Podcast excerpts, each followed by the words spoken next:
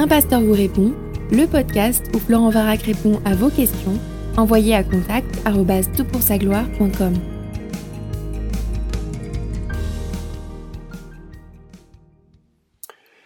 Bonjour, après plusieurs recherches infructueuses, je m'oriente vers vous afin de solliciter votre aide. C'est au sujet de l'ange l'Éternel. Au sein des milieux protestants, on considère l'ange l'Éternel comme étant Jésus. Dans le cadre d'une étude, je souhaiterais savoir qui a été le premier théologien à développer ce dogme, qui et quand. C'est un sujet qui m'intéresse grandement. Je vous remercie d'avoir pris le temps de me lire. Écoute, bonjour, merci pour ta question. C'est vraiment euh, un thème fascinant que tu évoques, le thème de, l'ange de l'éternel. Alors écoute, je suis pas un spécialiste des pères de l'Église, et ce que je te rapporte, euh, je le rapporte sous l'autorité d'autres auteurs. Je connais mieux la Bible que les pères de l'Église, et euh, c'est vrai que dans nos mondes évangéliques, peut-être malheureusement, on est rarement porté sur cette littérature postérieure à la Bible. Alors, je vais commencer par un petit survol de cette donnée par rapport à l'histoire de l'Église, et puis ensuite on regardera le contenu biblique qui me permet de comprendre effectivement que l'ange de l'Éternel, c'est le Christ, le Christ pardon, pré-incarné. Euh, et j'essaierai de le démontrer dans la suite de ce podcast. Alors regardons maintenant l'ange de l'Éternel et l'histoire de l'Église. En examinant ta question, j'ai trouvé l'affirmation que Tertullien aurait soutenu cette équation l'ange de l'Éternel égale euh, Christ préincarné. Mais en fait, j'ai ouvert les documents en ma possession de Tertullien et je n'ai pas pu trouver l'origine de cette pensée. Il semble également que le berger d'Hermas euh, ait, été, euh, identifié l'ange de l'Éternel à l'archange Michel, ou Michael, mais là encore, je n'ai pas pu faire, enfin, prouver cette, cette, référence et cette allusion. Et en tout cas, ce que je connais du berger d'Hermas ne me porte pas à considérer sa contribution avec, euh, avec bonheur ou en tout cas avec euh, véracité. C'est plutôt anecdotique comme, comme document. Par contre, si tu lis l'anglais, je te recommande vivement un ouvrage que j'ai retrouvé en ligne de Gunther Juncker, Juncker J-U-N-K-E-R, intitulé Christ as Angel. Ça suffira pour obtenir la référence sur euh, Google. Et là, tu auras une analyse de la pensée de l'histoire primitive à ce sujet. C'est remarquable, bien documenté. Et lui affirme que pour tous les pères de l'Église avant Augustin, toutes les théophanies étaient des apparitions du Christ préincarné, notamment euh, celle de euh, l'ange de l'Éternel. Alors dans cet article, j'ai découvert notamment que Justin Martyr, donc Justin Martyr, ça date de 100 à 65 hein, après Jésus-Christ, donc début du deuxième siècle après Christ. On est là euh, juste après le décès des apôtres.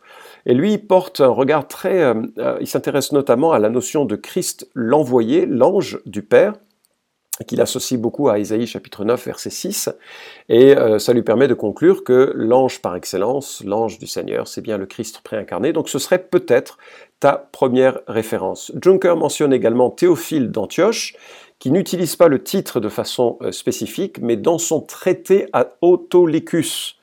Non, je n'ai pas lu d'ailleurs ce traité à Autolycus, mais au chapitre 2, il y aurait cette référence implicite, mais assez facile à, comprendre, euh, que Christ serait l'ange du Seigneur de l'Ancien Testament.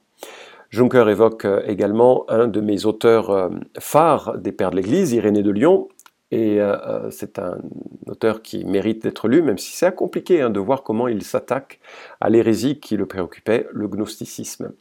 Bref, tu auras de quoi euh, répondre à ta question. Moi, ce qui m'intéresse maintenant, c'est qu'on regarde cette question dans le contexte plus large de l'Ancien Testament.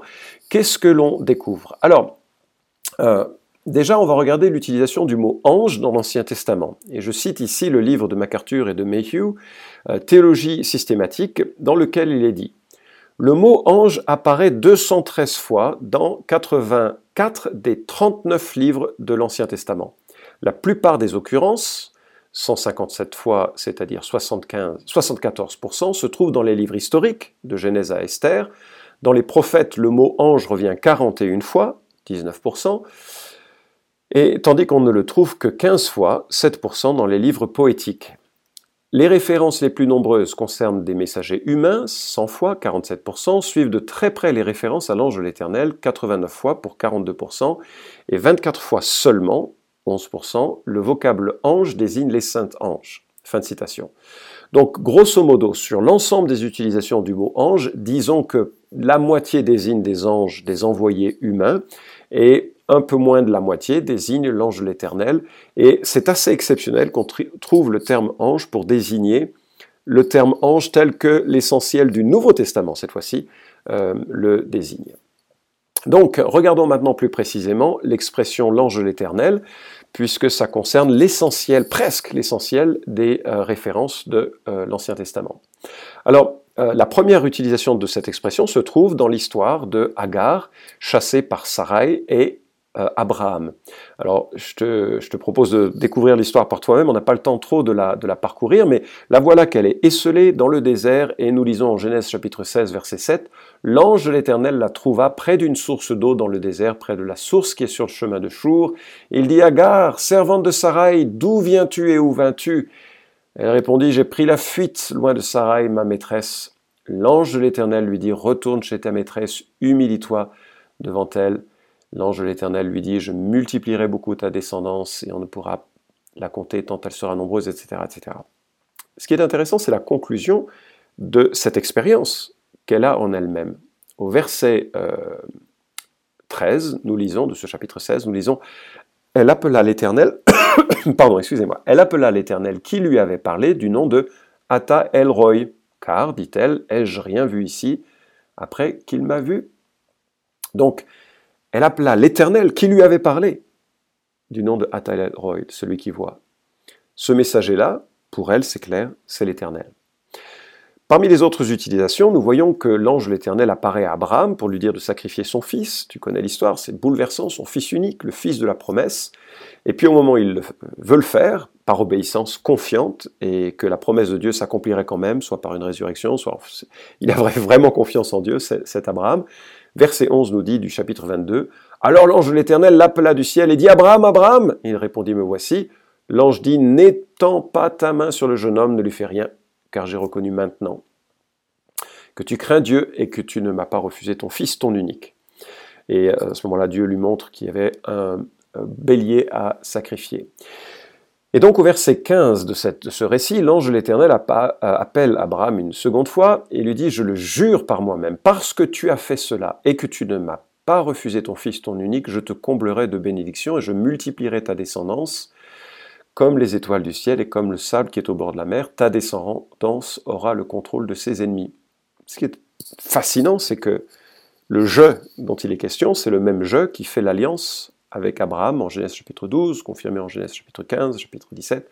Donc on voit ici qu'il y a une proximité qui est la proximité de l'identité entre l'ange l'Éternel et l'Éternel lui-même. C'est d'ailleurs l'ange l'Éternel qui se révèle à Moïse du euh, sein du buisson ardent. Euh, magnifique histoire à lire en Exode chapitre 3. Moïse faisait paître le troupeau de Jéthro, son beau-père, sacrificateur de Madian. Il mena le troupeau au-delà du désert et se rendit à la montagne de Dieu, à Horeb. L'ange de l'Éternel lui apparut dans une flamme de feu au milieu d'un buisson.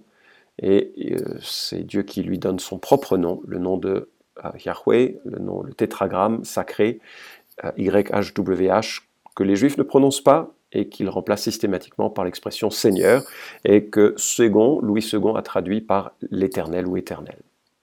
Alors, euh, c'est l'ange de l'Éternel qui apparaît dans une flamme de feu, et le verset 4, l'Éternel vit qu'il faisait un détour pour voir, et Dieu l'appela de l'intérieur du buisson.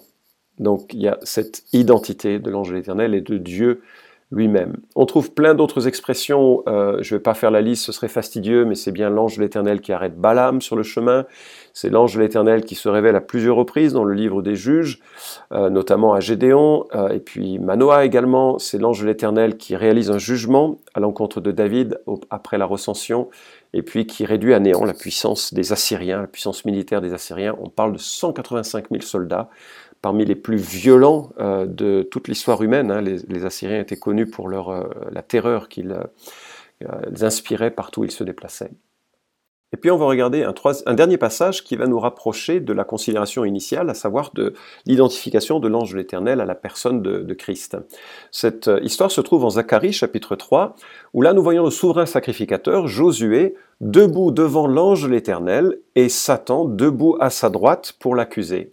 L'Éternel dit à Satan que l'Éternel te réprime, Satan. Vraiment un, environnement très étrange que nous avons là. Que l'Éternel te réprime, lui qui a fait porter son choix sur Jérusalem. Euh, et puis au verset 4, euh, euh, Nous lisons ôtez-lui les vêtements sales. Puis il dit vois, je t'enlève ta faute pour te revêtir d'habits précieux. Je dis qu'on mette sur ta tête un turban pur et il mire le turban pur sur sa tête, il lui mire des vêtements. L'ange de l'Éternel se tenait là. Alors il y a une intercession donc de l'ange de l'Éternel, il y a l'interpellation de l'Éternel par l'Éternel et il y a le pardon émanant de l'ange de l'Éternel. Donc c'est presque une, une, prêtrise que nous avons ici dans, dans, dans ce dialogue et cette situation. Alors maintenant, regardons quelle peut être l'identité de cet ange de. Premièrement, il a les prérogatives de l'Éternel. Je reprends l'ouvrage que j'ai cité de MacArthur et de Mayhew. Euh, l'ange l'Éternel présente les caractéristiques qui ne peuvent être associées qu'à la divinité, et en voici huit. L'ange l'Éternel revendique une nature divine, l'ange l'Éternel démontre les attributs divins, l'Écriture associe l'ange l'Éternel à l'Éternel lui-même et même à Dieu. Euh, je passe toutes les références hein, qui sont citées chaque fois. Toutefois, l'Éternel, Yahweh, et l'ange l'Éternel ne sont pas la même personne. Ainsi, l'Éternel envoie l'ange, et à d'autres moments, l'ange de l'Éternel s'adresse à l'Éternel, et l'Éternel lui répond, entre parenthèses, c'est le texte que nous venons de lire euh, en Zacharie. Cinquièmement, l'ange de l'Éternel est le protecteur d'Israël. Sixièmement, l'ange de l'Éternel possède le nom de l'Éternel. Septièmement, l'ange de l'Éternel accepte l'adoration. Huitièmement, l'ange de l'Éternel pardonne le péché. Alors, tous ces éléments nous montrent que cet ange l'Éternel n'est pas un simple ange, il porte des attributs euh, bien supérieurs à un ange. Alors pourquoi est-ce que maintenant on pense que c'est spécifiquement le Christ préincarné? Bien, euh, justement parce que l'ange l'Éternel représente Dieu en personne et que c'est précisément la fonction du Fils de représenter Dieu en personne. Euh, enfin, ensuite parce que l'ange de l'Éternel représente la rédemption et la, quelque part la, typifie, puisque, et, dans le Nouveau Testament, c'est lui qui la réalise. Et puis en fait, c'est la dernière raison, parce que le Nouveau Testament révèle en fait son identité. Alors regardons justement comment la Bible parle de la révélation de Dieu.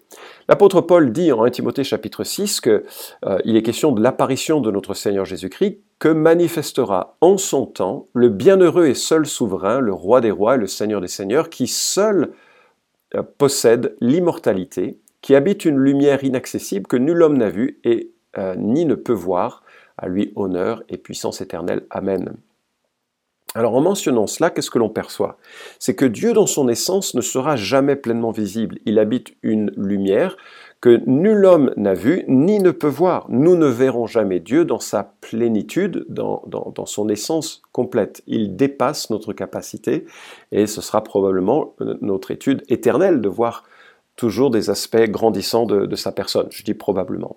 Ça veut dire que pour que Dieu puisse être connu, il faut qu'il se révèle. Et précisément, c'est le rôle du Fils de révéler euh, le, Père. C'est pour ça qu'en Jean 1, chapitre, euh, chapitre 1, verset 18, il nous est dit Personne n'a jamais vu Dieu, Dieu le Fils unique. Qui est dans le sein du Père, lui l'a fait connaître. Et donc si c'est dans le rôle du Fils de faire connaître le Père, on voit cette similitude, et on l'anticipe quelque part dans l'Ancien Testament, c'est bien cet ange de l'Éternel qui révèle l'Éternel et qui accomplit cette fonction que nous voyons Jésus accomplir dans le Nouveau Testament. Le Fils de Dieu est précisément celui qui révèle le Père. Colossiens 1.15 parle de lui comme l'image du Dieu euh, invisible. Et c'est ainsi que Jésus sur terre dira, celui qui m'a vu a vu le Père. C'est absolument limpide, celui qui m'a vu a vu le Père. Il est la révélation, la manifestation de Dieu.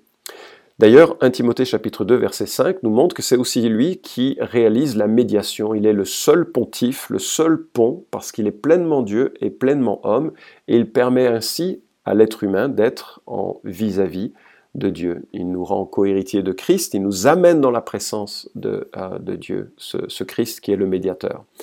Alors tu vois, j'espère que ça t'éclaire que euh, quand Dieu a voulu parler, il a parlé de différentes manières, il a inspiré des hommes et écrire de la part de Dieu, mais il s'est aussi révélé de façon directe, euh, soit par des visions, c'est une révélation qui serait presque light par rapport à la révélation de l'ange l'Éternel, où c'est lui qui se révèle et qui révèle l'intention de Dieu pour un, à un moment donné, pour euh, certains personnages clés de l'histoire de la, rédemption. Alors, si il est le Christ préincarné, c'est euh, aussi pour nous amener à réfléchir qu'il est le seul qui puisse nous mener à Dieu. En Jean chapitre 14, verset 6, il est dit, Je suis le chemin, la vérité et la vie, nul ne vient au Père que par moi.